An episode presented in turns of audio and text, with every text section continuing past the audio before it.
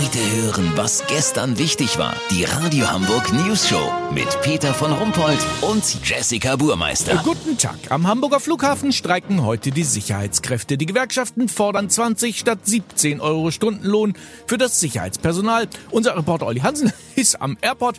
Olli, da ist jetzt ja wohl das äh, Chaos vorprogrammiert, oder? Sollte man denken, Peter, aber die Passagiere waren hier erfinderisch. Denn im Gegensatz zu den Piloten ist die Arbeit des Sicherheitspersonals ja nun nicht so mega kompliziert.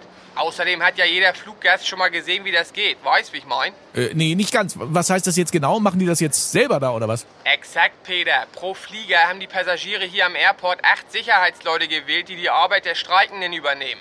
Das neue freiwillige Sicherheitspersonal guckt auf den Monitoren das Gepäck durch, scannt die Mitreisenden mit dem Metalldetektor ab und sammelt die Plastikschälchen wieder ein. Das Geilste ist dabei natürlich, dass die Neuen besonders gründlich arbeiten, weil sie ja selber auch in den Flug einchecken. Zum Dank haben die Interimssicherheitskräfte bei ihrem Flug Anspruch auf einen Fensterplatz und genießen Refill auf Earl Grey und Früchtetee. Übrigens, für den nächsten Pilotenstreik suchen Ryanair und Co. tatsächlich Passagiere, die am Flugsimulator schon mal einen Airbus halbwegs heil runtergekriegt haben. Es winken 6% Nachlass auf alle Duty-Free-Artikel und ein Nackenkissen. Lass so machen, Peter. Wenn ich zu den Vorgängen die ersten begeisterten Reaktionen von der Behörde für Flugsicherheit habe, melde ich mich noch morgen. Habt ihr das exklusiv, okay? Ja, vielen Dank, Olli Hansen. Kurznachrichten mit Jessica Burmeister. Kostenersparnis. Die nächsten Busse und Bahnen, die die Hochbahn anschafft, verfügen über keine Fenster mehr, da die Fahrgäste ja sowieso nur noch auf ihr Smartphone gucken. CDU, endlich ein angemessener Job für Friedrich Merz.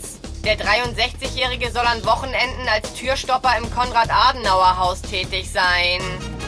Apfelsin. Viele Südfrüchte bringen sich in Lebensgefahr, weil sie abseits der Kiste unterwegs sind. Das Wetter. Das Wetter wurde Ihnen präsentiert von Schweinehund. Jetzt überwinden und joggen gehen. Oder eben morgen. Dann aber wirklich. Das war's von uns. Wir hören uns morgen wieder. Bleiben Sie doof. Wir sind's schon.